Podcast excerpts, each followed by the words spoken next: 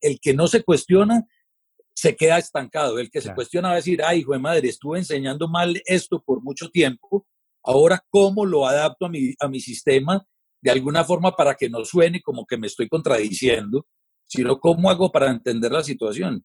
Entonces, para mí la tecnología, bienvenida. La tecnología es como si, es como que el universo le tira a usted esa situación para que usted evolucione o no evolucione. Pues el que, el que no quiera evolucionar, bien pueda que se pueda quedar ahí. Hola a todos, bienvenidos a un nuevo episodio de Hablemos Golf Podcast. Y hoy día quería hablarles sobre un tema muy importante y es que hay gente que es muy buena en lo que hace, pero hay otras que realmente revolucionan lo que se hace. Y nuestro invitado de hoy, Jorge Mesa, es una persona que, diría yo en mi opinión, es considerado uno de los pioneros de nuestra región en lo que es el desarrollo de nuevas ideas, uso de tecnología y una persona muy curiosa que está dispuesta a explorar para ver nuevas formas y maneras de que podamos seguir aumentando nuestro conocimiento, así también como ayudar a que tengamos mejores profesores y mejores jugadores de la región. Realmente es interesantísimo todo lo que hemos conversado hoy día. Hay tantos temas que se pueden conversar con Jorge, pero en específico hemos hablado sobre el trabajar con jugadores profesionales de alto nivel, también hemos hablado sobre la tecnología, un poco sobre lo que él piensa que es el futuro del golf y lo que ha estado involucrado investigando. Así que realmente espero disfruten el episodio de hoy. Es un momento para reflexionar mucho y entender que es momento de avanzar en lo que estamos haciendo para que podamos seguir adelante con todo esto.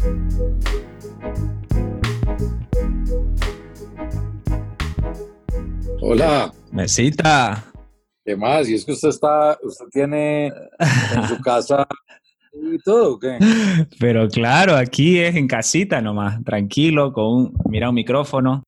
La verdad pues que tenía muchas ganas de conversar con vos hace tiempo respecto a, a varios temas. Obviamente con vos podemos hablar de muchísimos temas, pero algo que realmente me, me llama mucho la atención es el hecho de poder formar jugadores de alto nivel y obviamente tu experiencia en eso es bastante extensa, ¿no? Y creo que sería muy importante poder compartir eso con, con gente que vaya a escuchar y, poder también entender un poco sobre qué es eso, ¿no? Porque mucha gente piensa que es arcoíris todo, pero en realidad es, lleva, conlleva pues varias cosas más, ¿no? La situación es una situación, eh, en mi opinión, es mucho más complicado de lo que uno cree, porque es como que uno yo ya llevo muchos años como en este cuento y es como que uno va atravesando por montones de, de modas o de, digamos de dictámenes que la, que la técnica o la tecnología en el momento te va tirando la información y hay mucha gente, en mi opinión, que se queda a la final como en esa situación de, de esperar qué viene y qué viene y en mi opinión eh, uno, uno termina haciendo un ejercicio bien bonito y es como tratar de razonar que, realmente le ayuda a uno pues para, para ser mejor instructor y no simplemente enseñar lo que se está, digamos, eh, pues lo que está dictando la moda. Y en medio de toda la situación, nunca, como que nunca tampoco tuve como esa, esa idea de manejar jugadores de muy alto rendimiento, pero a través del tiempo he tenido el ejercicio de hacerlo. Y cada vez como que empiezo de alguna forma como darme mejor a la situación. Una situación que a la final al principio me, sentía como bastante incómodo, pero ahora cada vez me gusta más. El detalle, lo difícil que es ya coger un jugador estructurado a volverlo mejor. Prácticamente como que yo podría resumir la cosa de una forma sencilla y es como que todo lo que queremos es tener un buen ball strike y para ser un buen golpeador de pelotas uno básicamente tiene que tener tres cosas, o sea, solamente hay que concentrarse en tres cosas, en tener velocidad en la cara del palo, en controlar el punto de impacto para darle sólido y el control que uno tiene de la cara del palo. Y a la final, cuando le llega a un jugador muy bueno, es como que el tema velocidad y control del punto de impacto es como que ya vienen incluidos en el paquete. Y todo se resume, Sebastián, en uno ser capaz de darle ese control extra de la trayectoria a esa persona y hacer que esa persona coja confianza rápidamente, digamos a mí, como que los, las buenas historias que yo he tenido ha sido jugadores que de una hacemos un buen clic, como que inmediatamente la persona empieza a sentirse mejor y de ahí, digamos, la, lo, lo que significa la confianza. Claro. Lo que hace que esa persona juegue mejor. Y, y si vos dirías, un jugador viene, y lo mencionaste muy claro ahí, a buscar más control respecto a la cara del palo y el movimiento que hace, ¿qué dirías que es muy importante considerar para que genere esa mayor consistencia, esa mayor confianza en el jugador? Pues el, uno se tiene que meter como en, en, en, la ropa de ese jugador y prácticamente casi que darse cuenta cuál es la forma más, más fácil de que él, lo, que él lo haga. O sea, hay que tratar de, de realmente, yo no sé si usted se, se, ha dado cuenta como de esto, digamos, a través de la historia siempre se han dado teorías, o sea, la, la escuela clásica era todo el mundo hace este swing con estas posiciones y lo que se viene presentando en el, en el presente es, son teorías de, digamos, de extremos, como de matchups, que si hago esto puedo hacer esto, si tengo permiso de esto es porque hago esto, mi naturalidad es esta y yo debo estar así.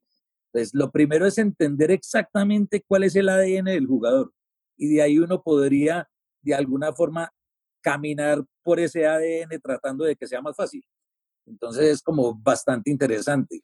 Pero ahora está de moda mucho el tema de las muñecas, el tema de achatar la vara. Hay muchos aspectos, como vemos hoy, que supuestamente nos ayudan a tener ese mejor rendimiento. ¿Vos dirías algo en particular que te gusta mirar cuando estás trabajando con un jugador para buscar esa consistencia, ya sea en la cara del palo o en el movimiento que están haciendo? Controlar la cara del palo viene muy de la mano de, digamos, de estar uno adelante, digamos, de alguna forma tener el centro de masa, digamos, general del cuerpo adelante y mantener un poquito las manos siempre adelante de la cara del palo. Como que la forma más fácil de controlar la cara del palo es, diría uno, es como quitando releases. Y la forma de, de quitar, de alguna forma, la forma más fácil de quitar releases es estar encima. Entonces, digamos, el achatar la vara que obviamente siempre se ve desde un plano sagital, como que mirando del, del down the line, uno ve como la gente achata la vara. Esa achatada de vara, si usted lo ve de frente, es exactamente pegar con las manos adelante. O sea, es, es, es el, el achatar la vara finalmente sobre lo que para mí es la clave de achatar la vara, es simplemente pegar con las manos adelante de la cara del palo.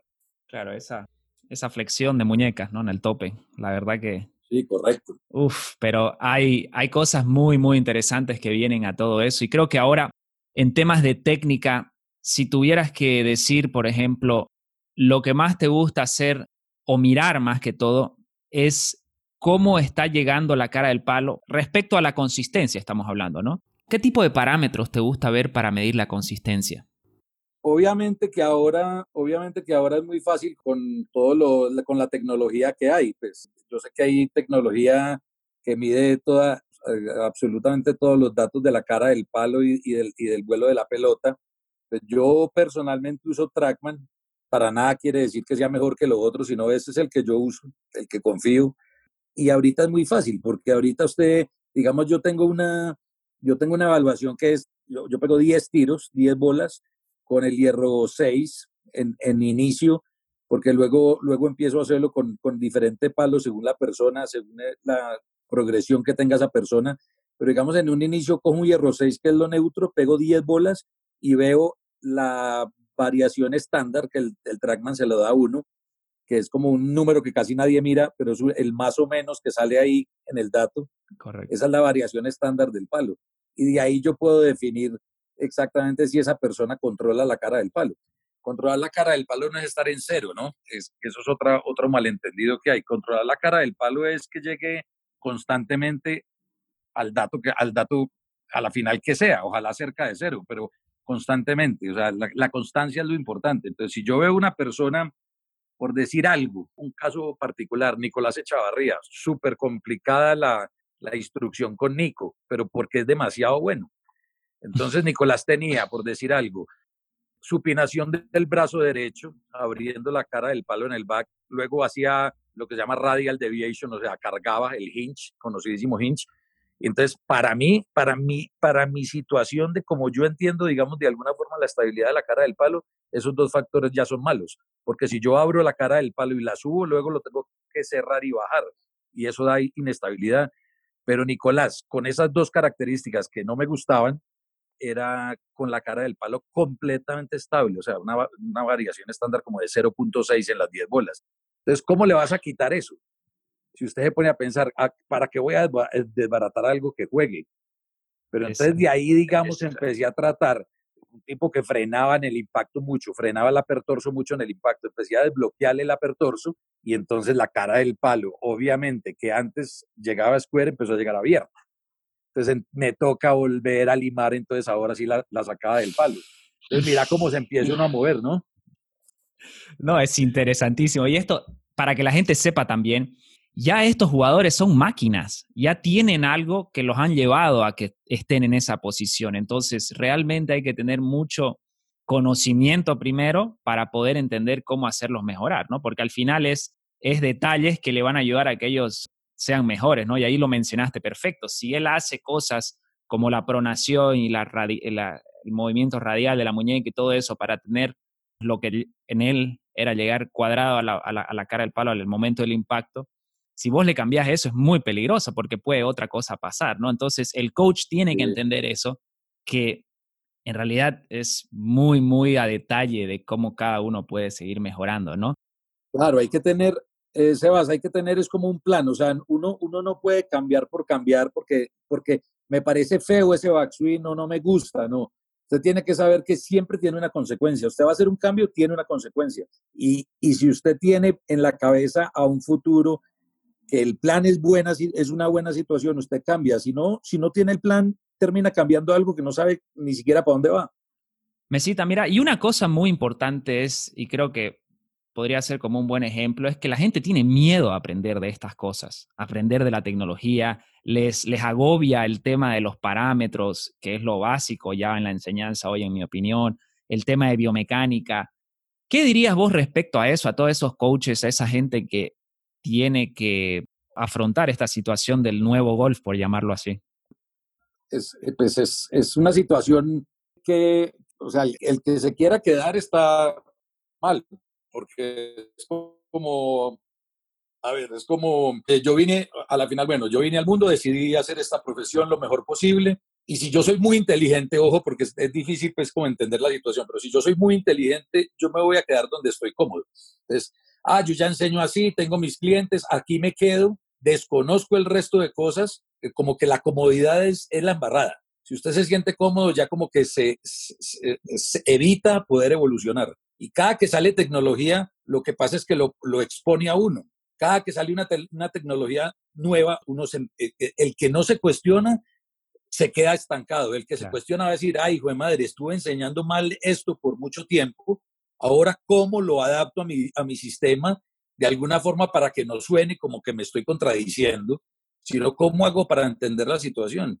Entonces, para mí la tecnología, bienvenida. La tecnología es como si, es como que el universo le tira a usted esa situación para que usted evolucione o no evolucione. Pues el que, el que no quiera evolucionar, bien pueda que se pueda quedar ahí. No, y tienen miedo, y tienen que hacerlo, porque al final cuanto más uno entienda, más lo puede simplificar, más puede ayudar al jugador en caso de lo que está sucediendo, ¿no? Y a vos, bueno, sos conocido por usar mucha tecnología, ¿no? El Trackman.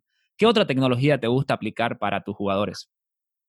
Y, como todo, mira, el Trackman para mí es lo máximo, pues, o sea, para mí es, lo, lo, máximo que se han inventado, pero por decir algo, plataformas de balance, que es, donde, que es la fuente de toda la generación de energía, son vitales, pero en mi opinión se queda uno corto con, con, con los que miden en una dimensión. Para mí se queda uno corto con los que son enteros. Para mí hay que tener una plataforma de, debajo de cada pie y me parece que tiene que medir 3D para uno poder tener el dato correcto para uno entender.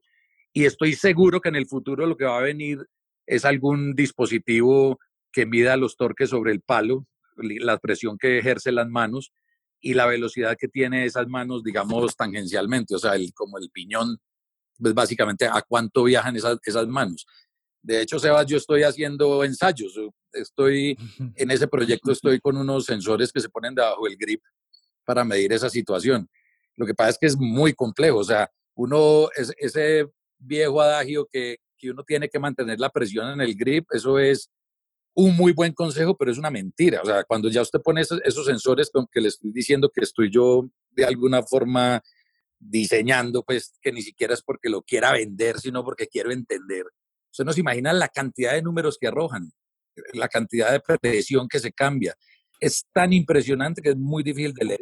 Y en esas estoy. Estaba en el momento antes de la pandemia, estaba viendo cómo hacía para ponerlo en colores para que fuera más entendible, porque la cantidad de pascales, digamos, que, que se cambian con la presión es impresionante, es bastante complejo. Entonces, imagínate Imagínate la situación que te estoy diciendo. Hay gente que se quedó corta con el video, ya les quedó grande el video como tecnología.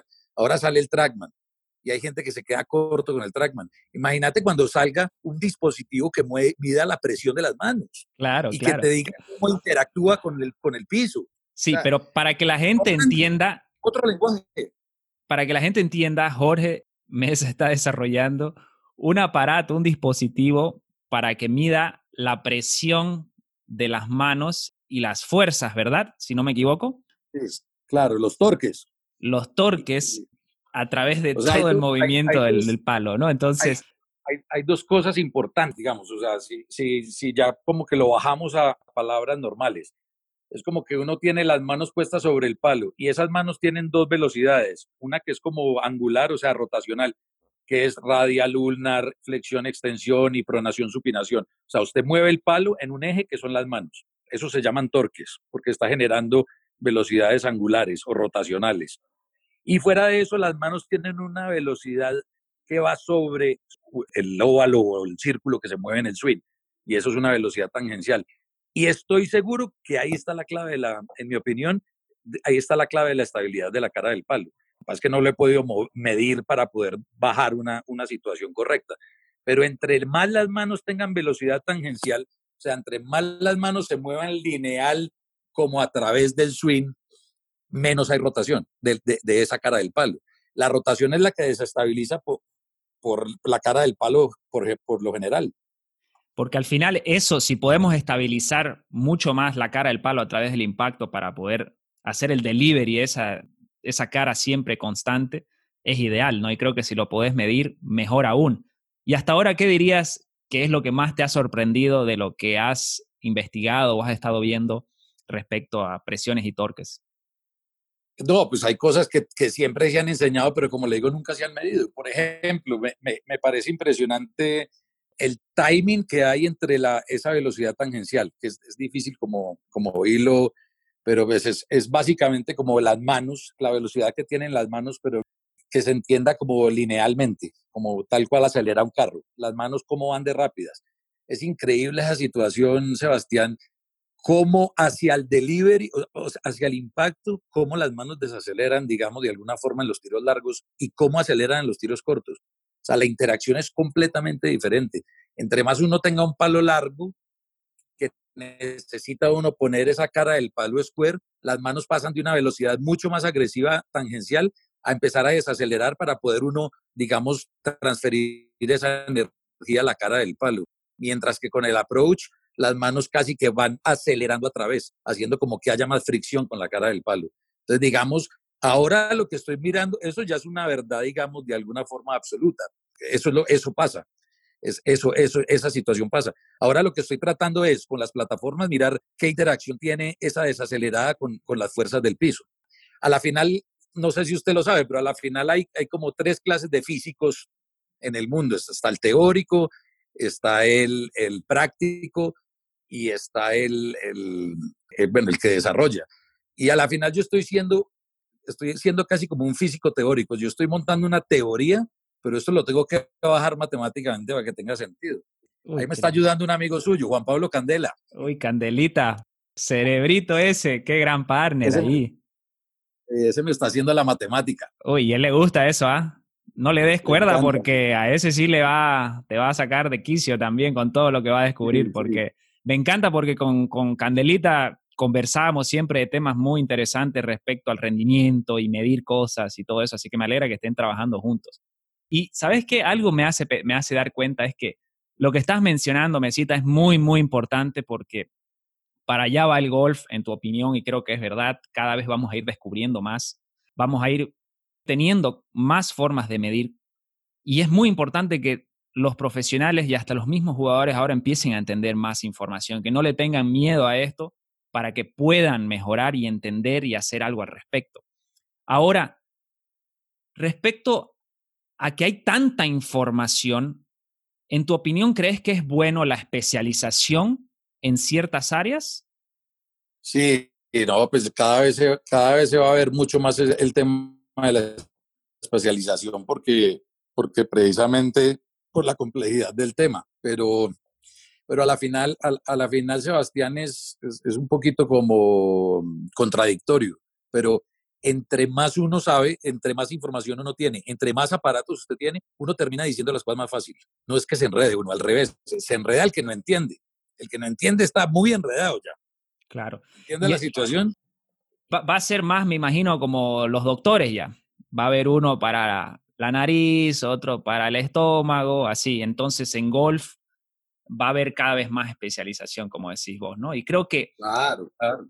Y en tu experiencia, ¿Qué tan importante es ese trabajo en equipo, no? Porque a veces los profesionales tienen una actitud un poco interesante, celosa o diría yo autoritaria, no sé si sería la palabra, sobre su trabajo. Entonces, ¿qué opinas vos respecto al trabajo en equipo y cómo lo ves importante o no para el, desarrollo del golf, ¿no? Más que todo al alto nivel. Es, es, es, una pregunta difícil porque a la final no tiene una, una respuesta desde el plano físico. A mí me parece que es, básicamente más de, espiritualidad. O sea, si una persona enseña golf para hacer plata o para volverse famoso o para tener reconocimiento, ya está mal, porque va a ponerse por encima del mismo alumno. Si yo tengo un alumno que aprocha mal y alguien me va a ayudar con ese alumno, porque lo importante es el alumno y no yo, yo lo voy a aceptar. Los celos vienen de que está mal planteada la situación. Claro. Sí, es sumamente importante eso porque realmente para tener éxito hay que ver a la forma, armar un plan, ¿no? Que le pueda ayudar al jugador y todo eso. Ahora, claro, y el, el, protagonista es el jugador, no uno. Uno no importa. Sí. Ahora, has tenido mucha experiencia formando programas con diferentes federaciones y también, obviamente, dando clases. ¿Qué dirías? ¿Te gusta más uno o el otro? ¿O cómo ha sido tu experiencia? a mí me gusta, eh, eh, finalmente lo que más me gusta es trabajar como confederaciones, la verdad. Me parece que las instituciones como tal son, ayudan mucho como a reflejar y, a, llegar como, a llegarle como a más gente. Entonces sí, sí he tratado siempre de tener vínculos con federaciones porque así también me, me siento como más útil llegando a más gente. A la final, a la final es difícil también vuelvo y le digo porque siempre hay una dualidad, entonces es como que yo estoy diciendo que lo importante no es uno, pero a la final, a la final a mí, yo soy curioso, todos los días me levanto, friego, estudio, me invento cosas, tomo deducciones, pero si yo esas deducciones no se las puedo dar a nadie, pues me voy a, me, voy a ahorcar, me, sofoco. Yo necesito salir a, así, sea, así no sean ciertas, necesito salir a, a, contar lo que, lo que descubrí. Y uno con un negocio propio termina a ser muy limitado. Entonces, a mí me, sí me gusta ser parte de, las instituciones porque llegan a más personas. Es muy importante eso, creo. Ahora más que nunca el acceso a información ha explotado y los profesionales y los golfistas también deberían aprovechar esa iniciativa, ese, ese boom que ha habido, ¿no? Y el tema de la capacitación específicamente hablando, ¿cómo lo ves en la región? La verdad que hay federaciones que lo hacen mejor que otras, pero ¿qué tan importante es para vos la capacitación y cómo crees que esto puede cambiar para bien en nuestra región? Eh, en, mi opinión, como que eh, también estamos en un proceso de evolución en, nuestra región. O sea, los jugadores que eran buenos antes eran porque nacieron con, con talentos especiales, bien sea de coordinación o de actitud, el caso, digamos, puntual de Colombia lo dice muy claramente, digamos, Camilo Villegas, que uno desde chiquito sabía que era una persona especial. Bueno, Eduardo Herrera, que le pegaba la pelota de otro nivel. Pero ahora, ahora este es el mejor momento de Latinoamérica, es donde más latinos han, ha existido en los tours. ¿Por qué? Porque la información ya se volvió mucho mejor, la información ya es de todo el mundo. Antes aquí no llegaba la información. Y básicamente lo que nosotros tenemos que saber es que nosotros somos conductores de esa información. La información ya está en la red, ¿sí? Tiene que haber unos responsables para que bajen esa información al vocabulario, digamos, de nosotros. Esa es la responsabilidad que tenemos todos nosotros en esta cuarentena, digamos, de alguna forma se vio, o sea, no sé cuántos hay, 10, 15, 20 en Latinoamérica, no, voy a poner ni nombres, pero hay gente interesada en el bien de, de Latinoamérica y se ha visto, hay gente interesada tratando de poner en palabras claras todo lo que hay en, la red. Eso, nosotros somos los responsables de que pase eso. Y cuando menos, mejor dicho, al primer parpadeo vamos a ver 10 o 15 personas en el tour, porque somos muy buenos, somos muy buenos. Y tenemos que creerlo así, Sebastián. 100% de acuerdo con vos y creo que es sumamente importante, es una nueva época, es una nueva era del golf latinoamericano en donde esa colaboración, eso de compartir información nos va a ayudar absolutamente a todos a que tengamos mejores jugadores, a que tengamos más oportunidades de crecer, más oportunidades de también tener mejores entrenadores y todo eso y creo que lo has dicho de una manera perfecta, ¿no? Esa información ya está en la red, ahora es cuestión de que salga esta gente y la pueda comunicar para que más de, nosotros nos mejoremos, ¿no? Eh, es como si yo me doy cuenta, voy a poner un ejemplo, es como si yo me doy cuenta que para acelerar el, el hub de las manos, o sea, para tener esa velocidad tangencial, básicamente lo que se aprieta, voy a poner un ejemplo, son los tres dedos de atrás de la izquierda, o sea, el meñique, el del corazón y el, y el anular. Si yo logro descubrir eso y no tengo que decir que 27 pascales y 48 y 6 centímetros, no tengo porque si yo logro decirle que todos los niños en, en, la, en Colombia, Latinoamérica, Bogotá, en mi academia, en donde me ponga la situación, todos los niños apenas cojan el grip, grip que, que lo van a tener que mover a través de, de, su, de su instrucción, porque no se enseña un grip y se deja el grip, porque el grip tiene que estar de acuerdo a la velocidad que genera el mismo palo pero la presión sí tiene que ir siempre en la misma parte para que genere ciertas características. Entonces, si simplemente unos niños tienen que hacer unos ejercicios apretando de forma correcta el palo, ya generamos mejores jugadores. Y eso es un lenguaje supremamente fácil. Es importantísimo lo que estás mencionando de poder compartir esa información y que podamos entender también, ¿no? Lo que estás diciendo, si llega a entender más eso, la gente va a poder tener muchísimo más. Ahora, también sé que estás con un nuevo proyecto personal también, un libro. ¿Nos puedes contar de eso o todavía, todavía está en el, en el proceso? No, estamos precisamente lo que le conté con Candela. Tenemos el proyecto de hacer el libro. Luego del libro sacar unas, unas certificaciones, pero pues de alguna forma los dos compartimos mucho la forma de pensar y sabemos que las verdades son transitorias. Entonces estamos tratando de sacar un libro con verdades absolutas, o sea, de, cosas físicas que realmente pasen, que ni siquiera están medibles, pero conceptualizar todo el libro, de un libro que explique absolutamente todas las situaciones donde usted ya pueda entender como que casi que todos los matchups. Y después vamos a sacar un, como una cartilla que básicamente es un algoritmo en donde usted pueda exactamente saber qué hace y qué no hace y que te lleve como casi que un mapa de toda la parte técnica del swing. Y obviamente que cada que, cada que tenemos reunión salen temas de que esto no concuerda, esto sí, me gusta por acá, les toca reescribir. O sea, que ponerle que hemos reescrito más de 10 veces cada capítulo. El libro tiene seis capítulos, vamos en el quinto. Qué lindo. ya, ya, ya quisiera leer lo que se va a compartir ahí, porque ¿se enfoca en algo específico o varios temas? Se enfoca básicamente en, eh, hay un capítulo de balística donde se explica pues como, como todo el vuelo de la pelota, que el trackman de alguna forma es, la que, eh, es el que nos enseñó toda esa situación, y luego viene prácticamente un capítulo de toda la fuerza de uso sobre el piso, explicando todo cómo interactúa uno con el piso. Luego viene un capítulo sobre cómo interactúan las manos, qué hacen todas las manos. Luego viene un capítulo de cómo esa interacción entre manos y pisos molesta el centro de masa del cuerpo y de, alguna forma como que complica la buena interacción al impacto. Y de ahí viene el algoritmo que es lo más complicado, que es que si empujo de la izquierda mis manos qué hacen y qué hace el palo y que, o sea, todo, todo haga de cuenta como un mapa.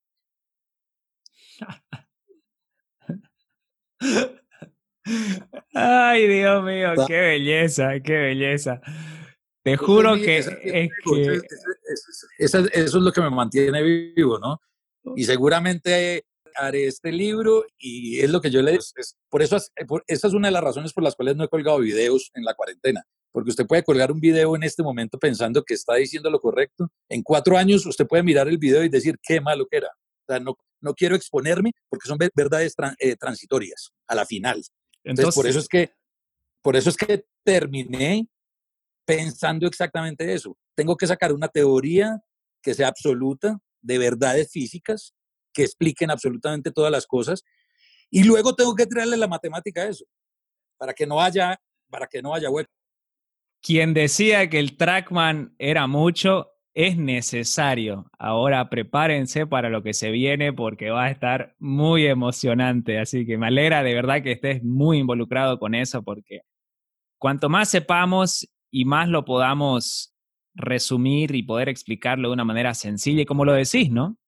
Prefiero no compartirlo hasta que pueda ser entendible y, comprobado en absoluto, ¿no? Entonces, se vienen cosas buenas para el golf, ¿no? Se vienen cosas muy buenas. Claro, claro, y de ahí, y de ahí casi que básicamente cada vez va a ser más difícil. La gente va a jugar mejor golf y termina, va a terminar siendo el que tenga más, como dicen los gringos, estómago y, cabeza, toma de decisiones y manejo de nervios. Y para mí los latinoamericanos somos muy buenos para eso, para la adaptación, para la toma de decisiones.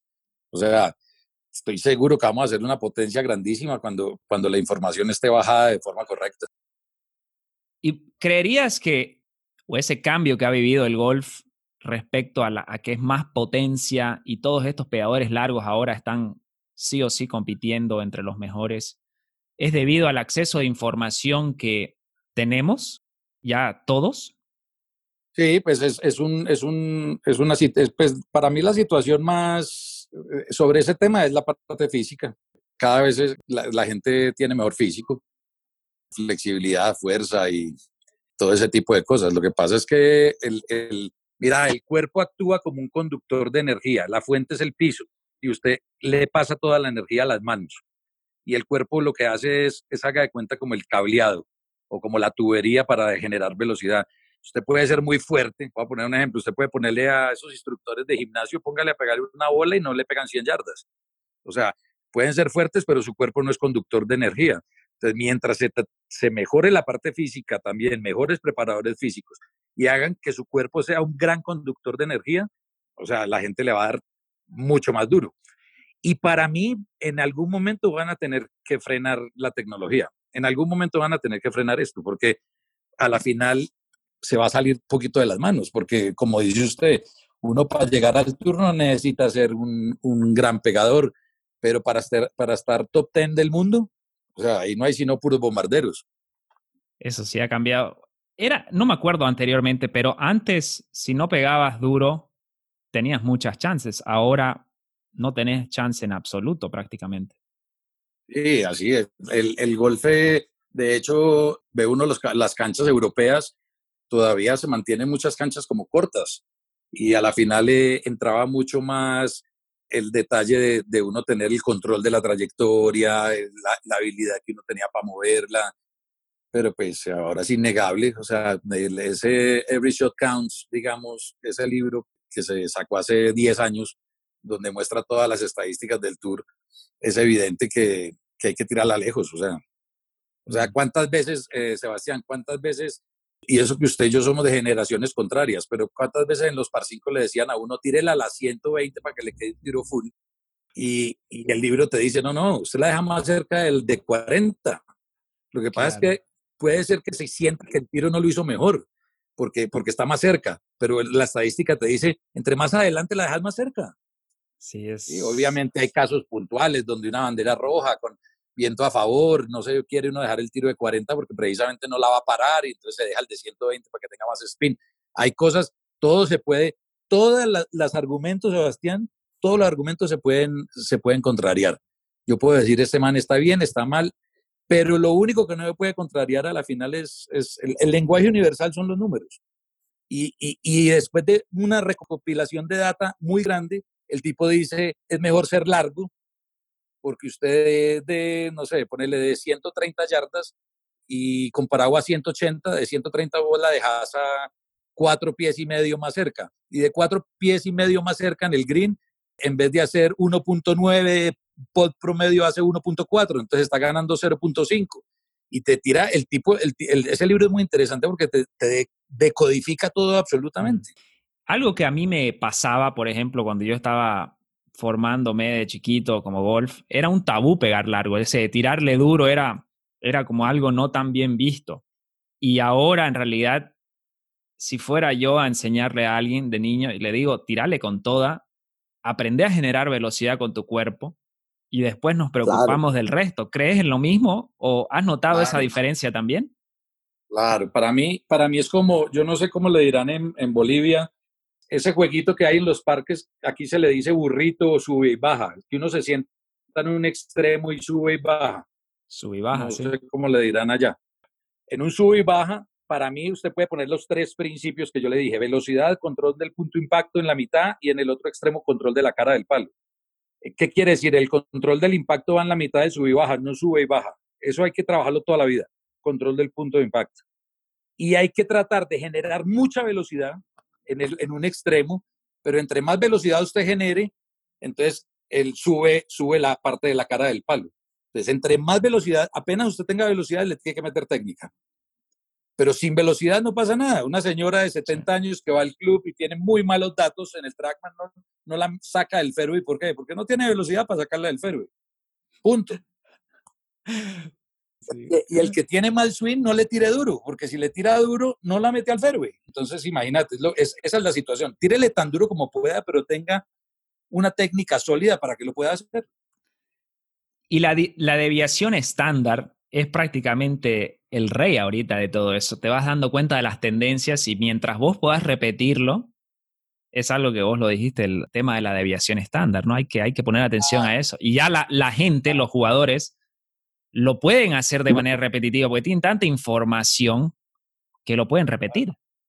Claro, imagínense en el Trackman, digamos, que pues obviamente usted es de la generación nueva de tecnología, pero digamos que usted se toma dos, tres cursos de Trackman y va sobre la data.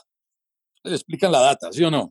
Entonces, hay gente que, que pega un tiro con el hierro 6, voy a poner un ejemplo, y le, le sale face angle 0.0 y pum, suben la foto a Instagram porque es 0.0.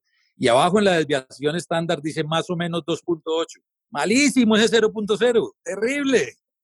Es, lo que yo le digo, no es buscar el 0.0. Yo preferiría ver ahí un menos 2 con una desviación estándar por debajo de 1, porque a la final la desviación, la desviación estándar lo que me quiere decir es cuánto oscila el dato hacia un lado y hacia el otro.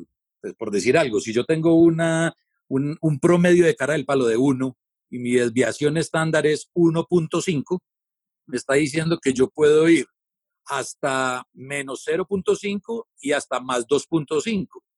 Me está diciendo que, que, va a oscilar eso. Y si oscila eso, pues obviamente ya eso se puede poner en una tabla para saber qué tanto la tira para un lado o para el otro. Entonces, a la final es mucho más importante la desviación estándar que el dato como tal. Independientemente de los parámetros que vayan a existir en el jugador, ¿Creerías que los profesionales tienen eso en común, su deviación estándar, que son muy cerradas, muy pegaditas? Sí, sí, completamente. Digamos, eh, tengo la oportunidad de ver a, digamos, a Juan Sebastián Muñoz cada que viene a Colombia, hacemos sesiones y me consulta cosas. Él tiene obviamente su profesor allá en Estados Unidos, pero tenemos una muy buena relación. Y Juan Sebastián Muñoz, si usted se pone a ver, no tiene el swing más vistoso. O sea, para nada estoy diciendo que que sea feo, pero no es el swing más bonito. Pero cuando usted lo mete en un trackman, usted lo pone a tirar 20 bolas con un hierro largo y la cara del palo le oscila menos que a todos. Y allá está, es el mejor. Es, o sea, si usted en un campo de práctica para a 15 personas, aquí en Colombia, Juan Sebastián seguramente no lo pondría uno como, como el uno. No sé, no, no quiero poner un, un número como tal, pero es el mejor, es el que mejor juega. ¿Por qué? Porque entrega la cara del palo más veces igual y porque tiene la cabeza para pararse allá y, no darle miedo, seguramente. Pero mejores swings bonitos, muchos más. Creo que estamos en una etapa muy importante de poder entender la información y sin duda para ir cerrando creo que es, es, es importante volverlo a mencionar eso. ¿Qué le dirías a los profesionales que están ahora con varios años de experiencia y ahora los nuevos profesionales que están capacitándose, para que podamos todos ayudar a que hayan mejores jugadores y también ayudarnos entre nosotros. Eh. el secreto es el siguiente. Es una pelea continua que tengo aquí. Me imagino que en todos los países es lo mismo. Los grandes, los profesores con experiencia que han sido exitosos, no les gusta la tecnología porque no, se, no les gusta estar expuestos a la verdad y quieren mantener, digamos, ese, esa buena, como los ve todo el mundo, diciendo que eso no sirve, que eso no, que eso lo que hace es complicarlo a uno, etcétera, etcétera. Y los nuevos de alguna forma también cogen la tecnología, la entienden y les va muy bien, pero no tienen la experiencia. Entonces, para mí es simplemente la unión. Eso es lo que, eso es lo que yo quisiera. Y yo quisiera que tenga la capacidad de, y la humildad de decir, me equivoqué durante muchos mucho tiempo, esto es de esta forma, voy a replantear, voy a ayudar con mi experiencia a los jóvenes, los jóvenes se capacitan, o sea, todo termina siendo en dejar la peleadera, en dejar las ganas de figurar, en pensar en más bien en, la institución como tal, en el país o en el jugador, ponerse uno aparte un poquito, el orgullo de uno, ponerlo aparte y poder uno aportar lo que uno sabe. Puede ser que, no tenga, que uno no sepa de tecnología, no importa, pero si usted fue un profesor que enseñando mal sacó grandes jugadores, usted tiene que tener algo especial. Bueno, su, su obligación es poder enseñarle a la gente lo, que usted tiene especial. Compartir. Claro, esa es la clave. Para mí el secreto, para mí Latinoamérica va a crecer con la generación suya, si quiere que le diga. Y todo lo que yo estoy haciendo aquí en la federación, que estoy haciendo, eh, bueno, el, el libro, los manuales y todo eso, yo sé que yo no voy a, a ser el líder de esta vaina. Seis, siete años aparece gente con más capacidad y esa gente va a poder tener el, conocimiento que yo tuve por experiencia y se lo voy a pasar. No me importa morirme con el poder, no, eso no me importa. Lo importante es aportar. Gente como vos, Mesa, nos va a ayudar muchísimo a que esto se acelere, porque realmente es necesario en la región, de verdad y desde ya agradecerte por todo lo que has venido haciendo, no solo para los profesores y federaciones, sino también para los jugadores y todos los que hemos tenido la oportunidad de conversar contigo, porque realmente es un gusto y como decís vos, creo que si vos seguís compartiendo, más te va a llegar a vos con el tiempo. Y eso es importante que funcione, haya esa sinergia para que tengamos muchos más jugadores. Así que de verdad, Mesita, mil gracias por la conversación amena. Siempre es un gusto conversar contigo. Y mira, nos podríamos poner aquí todo el día hablando porque golf es lo que nos apasiona y se nota en voz a mil. Sí, señor. Bueno, Sebastián, muchas gracias por la invitación. Es un gran placer. Espero que hayan disfrutado el episodio de hoy. Como pudieron escuchar, hay muchísima información que nos va a ayudar a entender, ya sea de la técnica, de tecnología, de cómo es trabajar con profesionales, pero lo más importante de todo es que nos quede esa idea de que es momento de nosotros reinventarnos si es necesario o ponernos las pilas, como dicen, ¿no? ¿Para qué? Para que sigamos desarrollando, explorando y buscando nuevas alternativas y maneras en las que nosotros vamos a poder seguir creciendo en nuestro conocimiento, así también como podemos ayudar a los demás. Eso nos va a ayudar a que todos tengamos mejores jugadores, no solo en la región, sino en los mejores tours del mundo y que todos tengamos más trabajos, si podríamos decirlo en el caso de los profesionales, mejores resultados, clientes felices, en fin, es una fórmula que funciona y es por eso que nosotros tenemos que ponernos las pilas no le tengamos miedo a la tecnología, no le tengamos miedo a la información, que al final esos van a terminar siendo herramientas y aliados para que nosotros podamos cumplir con toditos estos objetivos. Si te gustó el episodio de hoy, te invito a que lo compartas en redes sociales, así puede llegar a más gente. Nos vemos en el próximo episodio.